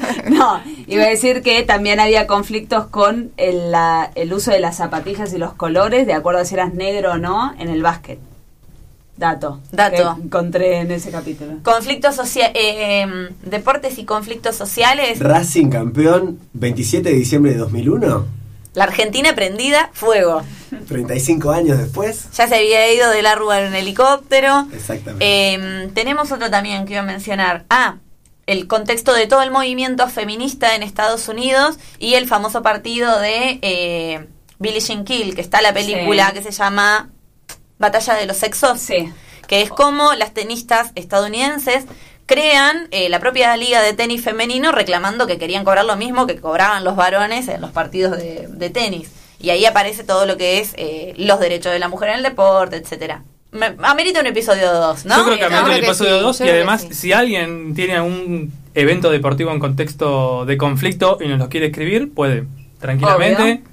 Deposite ahí en, en Instagram o en, En la Twitter. cajita de comentarios. En la cajita de comentarios. Así es. Y- ¿querés repetir las redes antes de que Nacho nos Bueno, mande el bueno, tema? cómo no. Dale, lucite. Nos pueden seguir y escribir en Twitter y en Instagram. Nos encuentran como arroba gorlami radio. ¿Vos querés que yo diga todo? Porque no Claro que sí. Bueno. Para eso te pagamos. Si nos quieren, eh, si nos están escuchando en vivo los martes a las 18 horas en la Radio Pública de Luján 87.9, nos pueden escribir o llamar al WhatsApp que es 011 15 6887 6347 o al teléfono 434445. Y mandar saluditos a la Y familia. no- ¿Sí? Nos escriben y le decimos, esta es la mejor radio que escuché. Sí, Queremos claro. mensajes así. ¿Habremos recibido algún llamado Mensajes de amor. Sí, declaraciones de amor. Ojo que acá integrantes de esta mesa recibían declaraciones de amor por Twitch, a vivo. Ojo, ¿O ¿eh? Ojo, Eh. ojo. Hay que sobrepasar después de ese momento. Seguidores.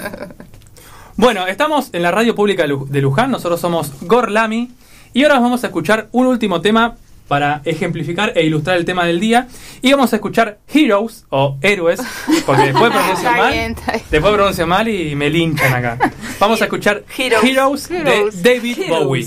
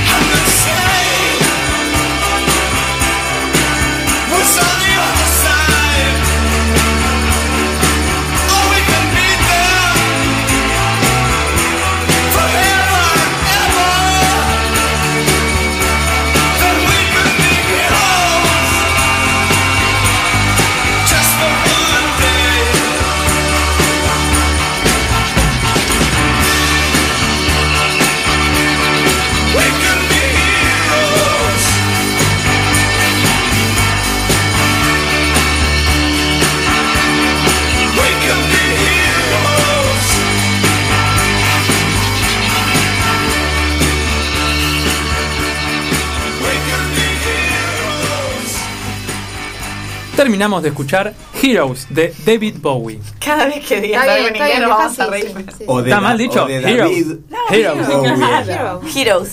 Héroes de David Bowie. Bowie. Bowie. Ese, sí. Es perfecto. Y ahora vamos a escuchar una nueva emisión de la columna denominada Mujeres de la Historia. Hoy les voy a hablar de Cecilia Grierson. Cecilia nació en Buenos Aires un 22 de noviembre de 1859. Fue la hija de un matrimonio de inmigrantes escoceses y la mayor de seis hermanos. Pasó la mayor parte de su infancia en Uruguay, en los campos de su familia, y a los seis años fue enviada a Buenos Aires a estudiar en un colegio inglés. Cuando su papá falleció, volvió a Uruguay y terminó ahí sus estudios.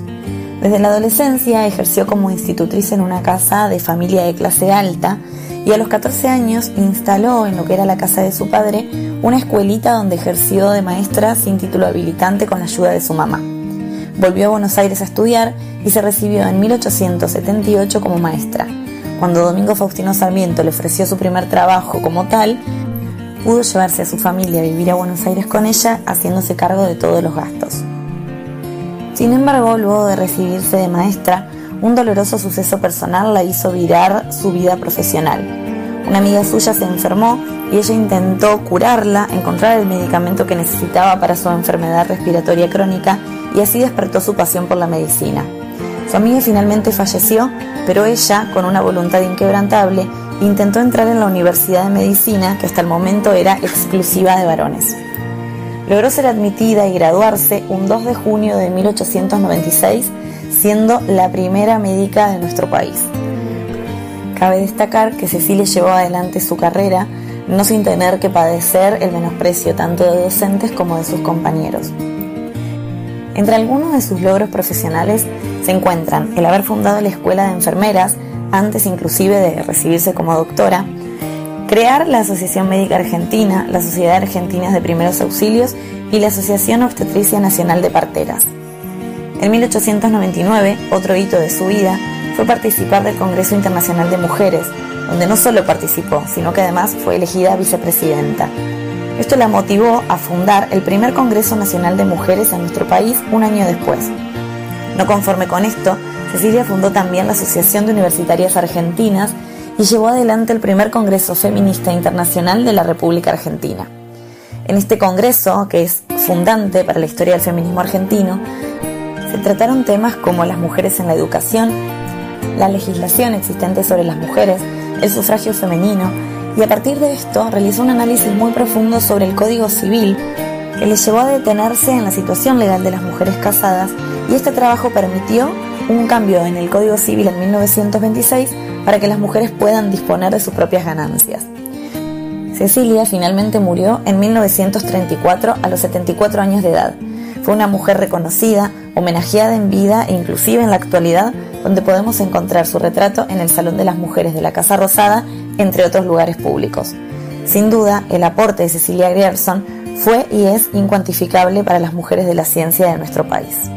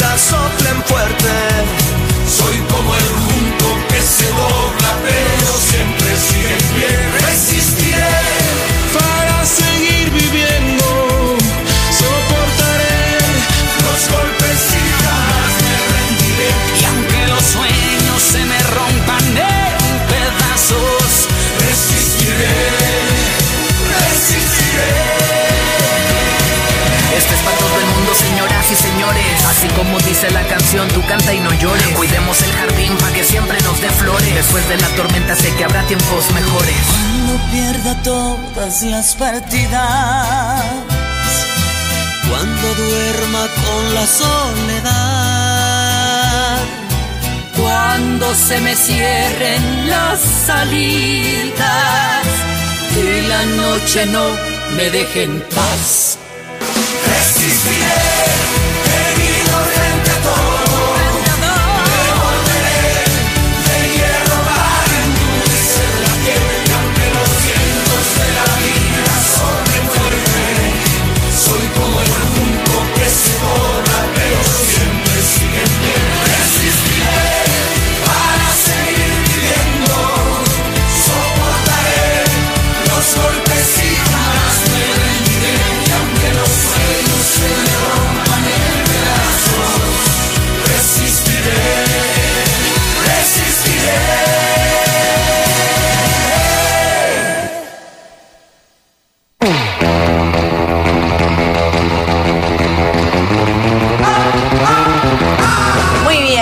Ahí pasaba ese temita. Resistiré, que es un clásico. Pe- Se me está Estábamos riendo. acá. cantando, estábamos cantando entre todos. Es un temón.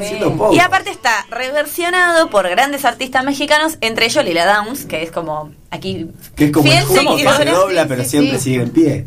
Es un temón, tiene grandes metáforas y tiene Lila Downs. A mí me hace acordar a Pablo Echarri igual. No puede fallar. Total. Se le Sí. Y a Fabián Pena. Eh, bueno, bizarro esa serie, ¿eh? comentarles eh, a los que están del otro lado que esta columna que acaban de escuchar, que siempre va así tipo cápsula o tipo corto, tipo micro, que es grabada, es una de las cinco columnas que van a escuchar los distintos martes eh, en Gorlami. Siempre tenemos dos columnas y el tema del día. Hoy es esta, tenemos intención de que nuestro programa siempre tenga una perspectiva de género, una visibilización de las cuestiones de las mujeres. Y en este caso, eh, la historia de Cecilia Grierson es una, en Spotify hay varias más, pero bueno, vamos a seguir eh, visibilizando el trabajo de las mujeres argentinas y del mundo. Antes de pasar a la siguiente columna del día de hoy, que ya después eh, mi compañero introducirá mejor, vamos a mandar unos saluditos porque tenemos un llamado telefónico. Pásame los nombres, por favor. Le mandamos un saludo a Fernanda, Martín y Santiago, que están fieles desde que este programa se, se graba de madrugada. Sí, y, compartiendo internet. Y Solcha. Solcha, Solcha también mandó un mensaje, bello mensaje sobre el ajedrez, así que le mandamos un saludito. Solcha, que ya la van a conocer, es otra columnista de este programa. Y también, eh, ay, pero Solcha todavía no tiene su seudónimo. Bueno, pero ella me mandó como Solcha. Solcha, me mandó como Solcha, no me mandó como personaje. Y también le mandamos un saludo a Sarita, integrante de Gorlami, que reside en las tierras uruguayas y que probablemente algún programa salga vía telefónica con su columna de mensajes del universo, Nos ¿verdad? iluminar. Que nos ilumine un Total, poco. a dar un poco de tranquilidad. Bien, ahora Porque sí, estamos todos tomados.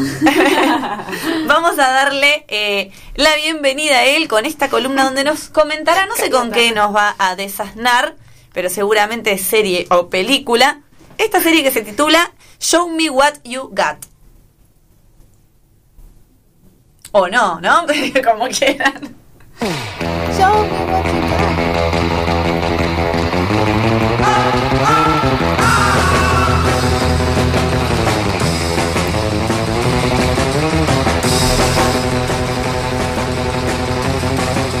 me what you got. Bueno, sí, es- la pronunciaste muy bien, ¿eh? Porque estuvo- Ah. estuviste practicando. Sí, Show Me What You Got. Estuviste pare- parecido al tipo que lo dice ahí de nuevo. Show Me What You Got. Show me what- Es una, una cabeza gigante voladora. No puedo, no puedo. Rita la Rita se quiere ir. Sí, se no quiere puedo ir. seguir así. Nacho siempre víctima de bullying en este equipo, pobre pibe. Sí, chico, Porque por yo soy una persona Quédate quieto, alternativa. querido, quédate quieto. Tenés que hablar ahora, quédate quieto, portate bien. Show Me What You Got lo dice una cabeza gigante voladora en una serie que se llama Rick and Morty, que yo hablé de esta serie en este Ah, programa. sí, sí. Así que más vale que la haya Yo pensé que era de Bojack. No. Calle. Era la música. antes. Hoy me acordé No, de Rick and. Morty, no voy a decir por qué. No me pregunten. Bueno, ah, Bojack preguntar. era el. Sí, exactamente. Bueno, en el día de hoy, en este especial día de Gorlami, Ah, es bien, nuestro ahí va. debut. Ahí va. Ah, vieron. Voy a hablar de la serie llamada Transparent. Si yo le digo Transparent, ¿ustedes qué se imaginan? Algo transparente. Exacto. Papel film. Al, hom- al hombre invisible. Bueno, no tiene nada que ver. Yo le digo El vidrio, la cuarta pared. transparent. Ah. Padres trans. Padres trans. Esa, bien, va por ahí. Esta serie se llama Transparent, Transparent eh, y trata sobre esto, sobre un padre que eh, se ve... Bueno, vamos, vamos por parte, vamos por parte porque me parece que me estoy adelantando. Antes de empezar, le voy a comentar que esta serie se... No sé por qué se ríe. Yo cuando acá la gente se ríe de mí porque yo estoy hablando muy seriamente. No, está muy bien, Nacho, vos ignorala. Sí, sí, nada que ver. Es una comedia dramática que se estrenó el 6 de enero del 2014. Sí, o sea que ya tiene... ¿Por qué plataforma, Nachito? No, para eso va al final. Pero me da ansiedad. Eso va al final. Claro. Y es una comedia dramática. Ah, ya dije que era una comedia dramática. Que está dirigida por Joey Soloway. Que voy a aclarar. dirigió. No, no dirigió Ah, nada está más. bien. Eh, esta persona es eh, no binaria. Sí, ella se, ella se identifica como una persona no binaria. Y comento esto, no porque sea como relevante, más allá de que sí en el tema de la serie está dentro. Eh, que ella, ella, perdón, se comenzó a identificar y aceptó su no binarismo después de haber grabado la segunda temporada de Ah, esta mira. serie. O sea que la transición iba más o menos, era la transición personal, también con una transición dentro de su obra. Esta serie cuenta con cuatro temporadas que se transmitieron hasta el 2017, pero en el año 2019 se estrenó un final musical. eh, que fue como una símil película un poco más larga, no en un capítulo, y era que le daba un cierre a toda la historia y todos los personajes. ¿De qué va esta historia? A ver. ¿Sí? A Ahora ver. sí, A ver. Transparent. ¿sí? Transparent es, eh, tiene como protagonista a una familia muy acomodada que vive en Los Ángeles, eh, que después voy a comentar un poco más de esto, eh, bueno, obviamente en los Estados Unidos. Está formada por el padre y la madre que están divorciados y sus tres hijas que ya son adultes y que bueno, ya cada uno y cada una tiene su vida. La historia de esta serie comienza cuando el padre decide contarle a sus hijas que ella es una persona, una mujer trans en realidad. no, él, él- ella se hacía pasar por hombre delante de los chicos, pero en realidad Ah, se identificaba como una mujer trans. Y que más o menos tenía unos 70 años cuando pasaba esto y que él ya era trans, ella, perdón, ya era trans desde chiquito. O sea, la serie se, se encarga de contar que ya cuando era chiquito, chiquita, se le gustaba vestirse como mujer. Eh, y obviamente, bueno, cuenta toda la historia de toda la opresión que sufrió por su familia y de otras cosas que no voy a aclarar porque entro en el campo del spoiler y... Y no nos gusta. No, Show Me What You Got no tiene spoilers, o sí. A o no. veces. Em, cuando sucede este evento, que la, ellos, ellos, los hijos le dicen mapa, tipo la combinación de mamá y papá. Cuando ella decide contarles esto a sus hijos, empieza como a haber todo un cambio en la familia. Eh, y como cada uno empieza a descubrir su sexualidad. Y cuando digo sexualidad no hablo solamente de la orientación sexual, sino hablo de sexualidad como identidad. Cada uno empieza a redefinir su identidad del modo en que viven la sexualidad. ¿sí? Y van por caminos súper diversos y están muy bien contados y muy bien detallados en la historia. Eh, de los aspectos técnicos eh, de esta serie, en el campo, por el lado de la fotografía, la verdad que es una fotografía muy correcta. Creo, diría, para no entrar mucho en detalle, ¿no? Los campos técnicos son impecables, la verdad. Tanto eh, la música, que a veces usa música mm, más instrumental, otras veces usa música un poco más conocida, eh, digamos, con voces, eh, siempre se integran muy bien en la historia. Después las actuaciones, la verdad que también son impecables. Entendés muy bien lo que el, la el, el, le directore es difícil. ¿Le metiste en una? Sí, sí, sí. Eh, supieron interpretar muy bien eh, lo que el director le quería como darle impronta, digamos, esta impronta que le quería dar esta persona hacia eh, la serie. Dentro de eh, la sexualidad, dentro de lo que habla, bueno, yo dije que va por el lado más de la identidad, que no es solamente la orientación sexual, si bien aparece en la serie, eh, es una parte, nada más, por ahí muchas veces uno cuando piensa en sexualidad empieza a pensar en, en orientación sexual, pero sí en la autopercepción de uno cómo se, se ve, una une, cómo se ve. em, también em, con experiencias sexuales, como que empiezan a reinterpretar, todos los miembros de la familia como que empiezan a reinterpretar vivencias y experiencias sexuales, que- sexuales que tuvieron y la intentan, sí, me salió sensuales, ¿no? Sexuales. Sexuales. Y la...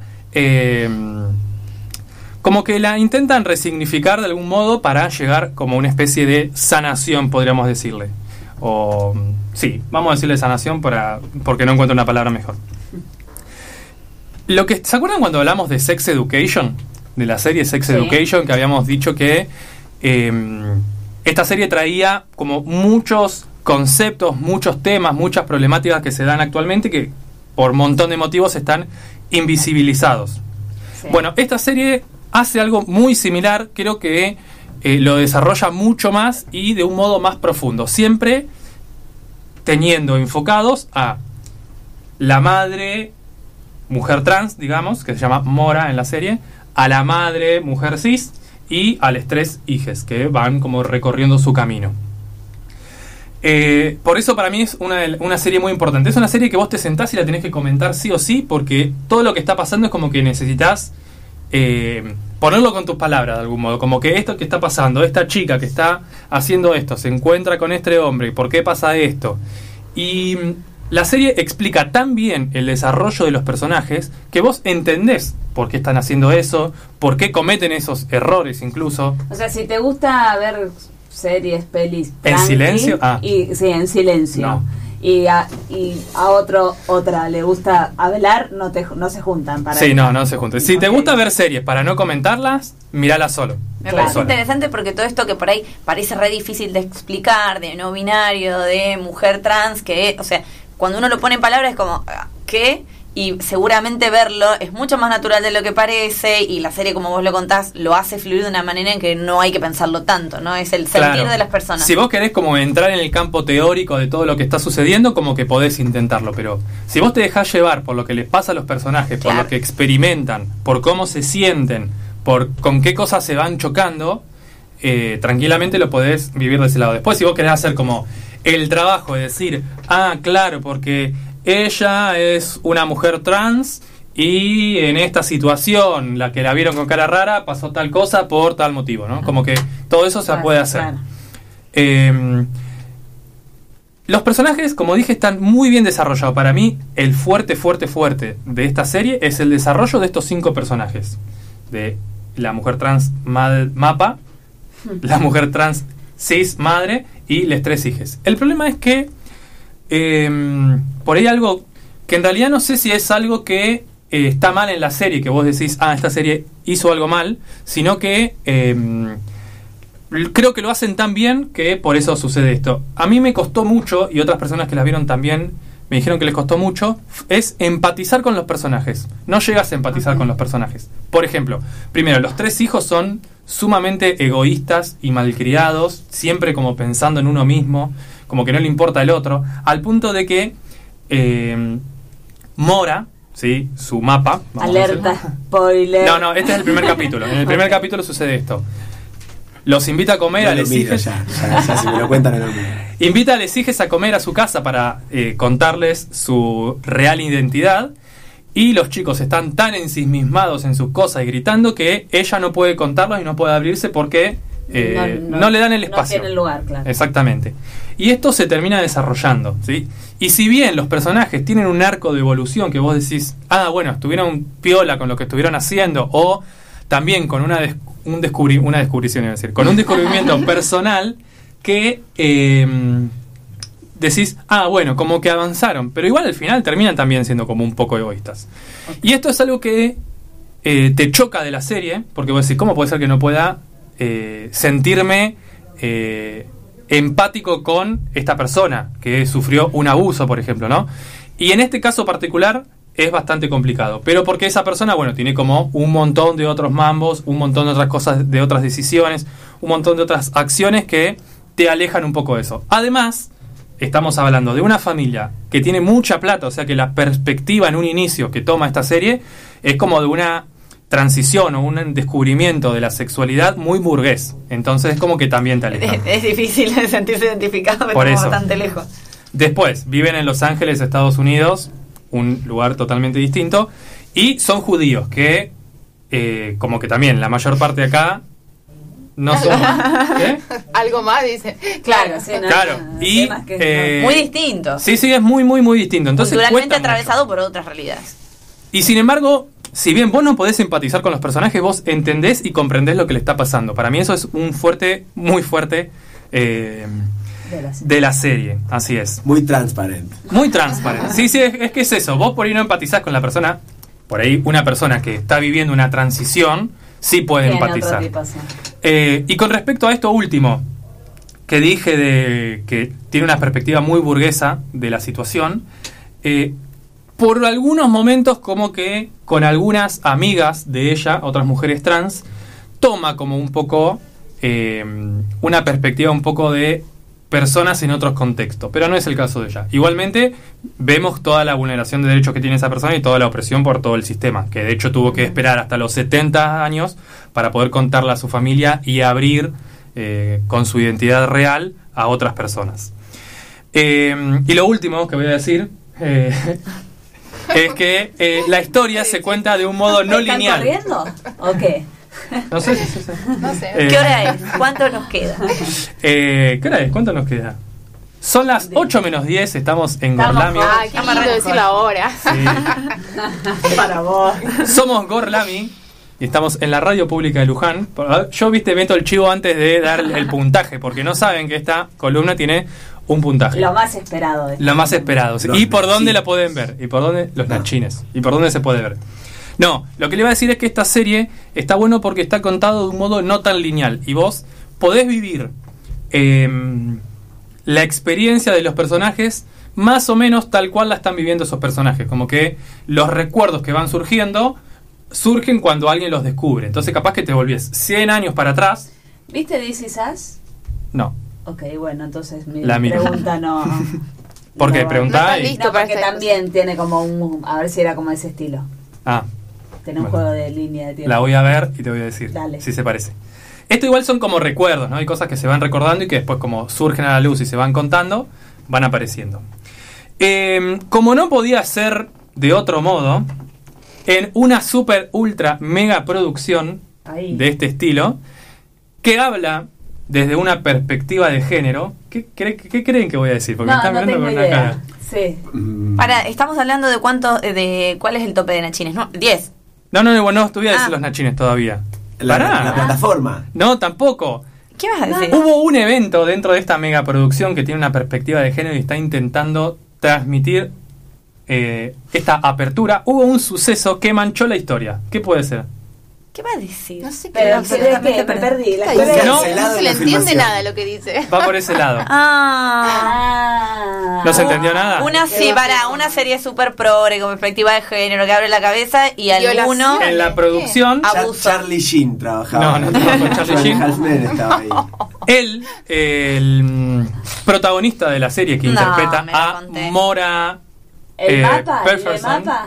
Le Mapa, sí, que hace de una chica trans, eh, fue acusado de dos abusos a dos Oh. compañeras, a una ex asistente, mujer trans, y a una actriz, también mujer trans. O sea que ahí lo fletaron. Acá, ¿qué hacen? Ah, hubo cambio. Listo, chao. Ah, lo cambio, Lo fletaron, ¿no? sí. Porque- No, no, lo fletaron Ah, ¿no? directamente. Cuando se enteraron de esto, lo fletaron. Como Para, corresponde. o sea, va a ser spoiler mi pregunta. ¿El personaje muere o le cambian al actor? Sí. Así a que. Ah, no lo voy a decir, porque si no digo el spoiler. Bueno, no voy a decir nada. señas, no. que el público no se entere.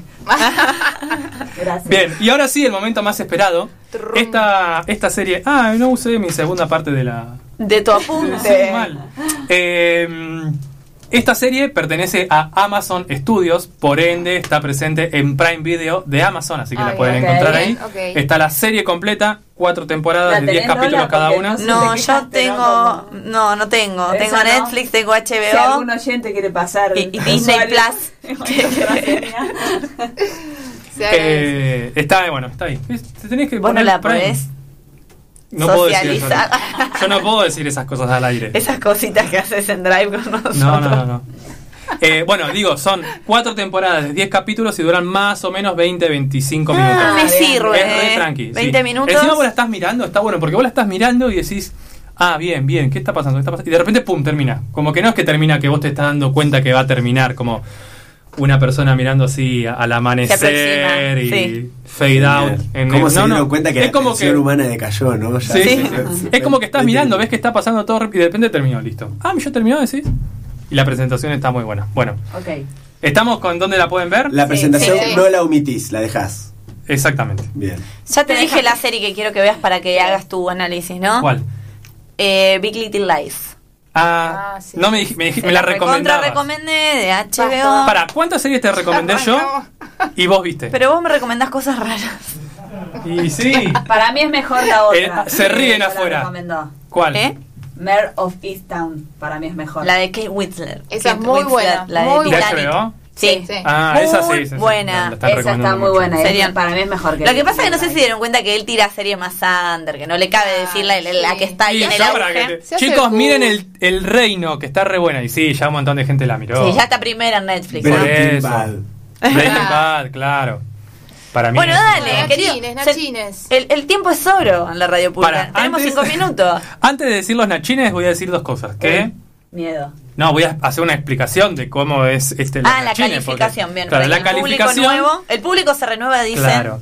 Va de 1 a 10 nachines y tiene un apartado. Ya se ríe, pero voy a decir una boludez. Un apartado Te están, cuantitativo. mirando, te están mirando con seriedad. Un apartado cuantitativo Esta gente que te es está un número. hoy, ¿eh? Sí, sí. Un apartado cuantitativo que es un número y un apartado cualitativo que es una sustancia de la naturaleza, Sí. podríamos decirle. Un número Sí. del 1 al 10. Un número del 1 al 10 y una, una sustancia Donde de la 1 es naturaleza. lo peor, 10 es 10 es lo mejor. Y voy a repetir esto. El apartado cuantitativo es un número, el cualitativo es una cualidad. O sea que si vos, ¿Te lo dentro imaginas? de mi mente, vamos a aclarar, dentro de mi Que mente, no saben, que mejor ni averiguar. tiene un bien. sentido. ¿Sí?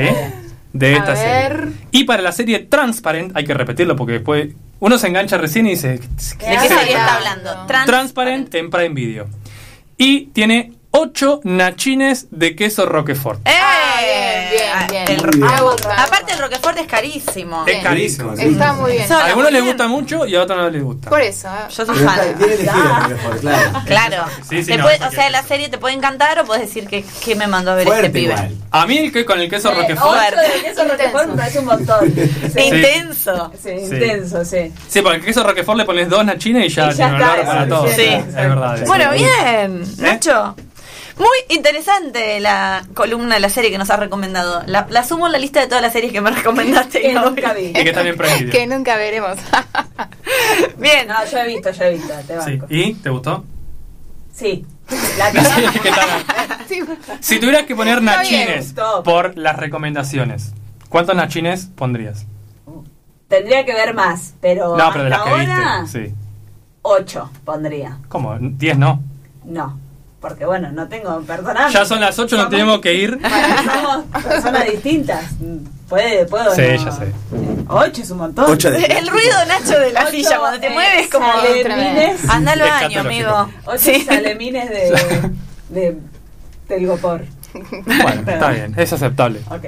Bien, ¿les parece que ya damos por cerrado este gran día, el día histórico para Gorlami que hemos empezado, dimos inicio en la radio pública en nuestro episodio que es el episodio número 58 y número 1 en la radio pública de Luján, despidiendo a este magnífico equipo que hoy se ha lucido, comenzando por ella, como ya les dije al principio, mi queridísima amiga personal, Rita. Rita, Rita. Ahora no me la cantan, ¿eh? Arrugaron todo, está bien. bueno, buenas noches a todos, buenas noches a todas. Muchas gracias por escuchar, nos vemos la semana que viene y hasta la victoria ¡Siempre! Muy bien, este es nuestro saludo de radio con Rita para los que no saben, así será todos los cierres. Y ahora sí le damos la, bienve- la bienvenida, ya que ya No, empezamos no, no, de no, nuevo. Volvemos. Repite. Le damos la despedida a él que nos comentó ahí su historia sobre los no pumas y estuvo muy interesante. Nuestro queridísimo Felipe. Bueno, muy buenas noches. Eh, la he pasado genial. Gracias al equipazo que está ahí. Gracias, gracias, gracias. Y al equipo que está acá en la mesa y a todos los oyentes y a los saludos. Un saludo por llamado telefónico. Es un montón. Porque El me primer llena- programa. Me emociona, me emociona. Así que nada, eso nada más. Muchas gracias. Muy bien, muchas gracias Felipe. Y ahora sí le damos la despedida a ella que ha aportado su alegría y unos datos que nos dejaron boquiabiertos en el día de hoy. Como a los ucranianos de, de la panadería. Los panaderos ucranianos. Muchas gracias por todo, nuestra queridísima Salem. Una perra sorprendente, curvilínea y elocuente, Muchísimas magníficamente gracias a todos, todas los que estuvieron del otro lado. Recuerden seguirnos en nuestras redes sociales, arroba Gorlami Radio en Twitter y en Instagram. Ahora en la radio pública, todos los martes 18 horas, 87.9, radiopublica.lujan.gov.ar. Y si no pueden escucharnos en vivo, nos encuentran en Spotify como Radio Gorlami. Muy bien, todo de corrido, sin repetir y sin soplar. Escúchame, un lujo. Y ahora sí lo despedimos a él, que yo me lo olvidé, pero es Pero el está. cerebro, la columna, la médula espinal, el alma mater de este programa. Y sin quien hoy no estaríamos acá haciendo este programa en vivo. Vas a decir esto solo. Ha seguido sus sueños y aquí estamos tras él. Nuestro queridísimo Nacho.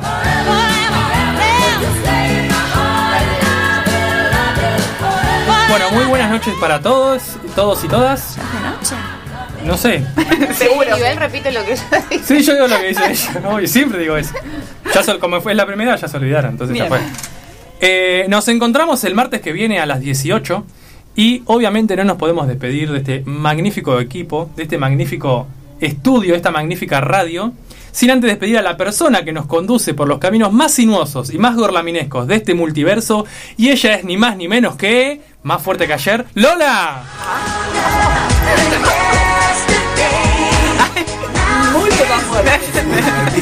Me asustó.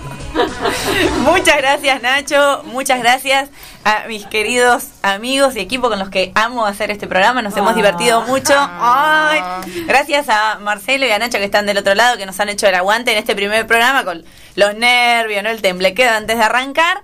Eh, esperamos que les haya gustado y los esperamos el martes que viene a las 6 de la tarde. Así Adiós. es. Y nos vamos escuchando de Alanis Morissette, una canción que tiene una situación importante. Sí, sí, dice así. Seguí, seguí, dale. Alanis Morissette. Alanis Morissette. ¿qué quiero Alanis? Morissette, no es Alanis Morissette. Oh, bueno. Vamos a escuchar de esta señora, de esta chica, Amor, dice. de Amor Morissette. Vamos a escuchar, y ahora el nombre de la canción, Hand in My Pocket. Bien, bien, bien, bien. Muy buenas noches para todos. Nos vemos.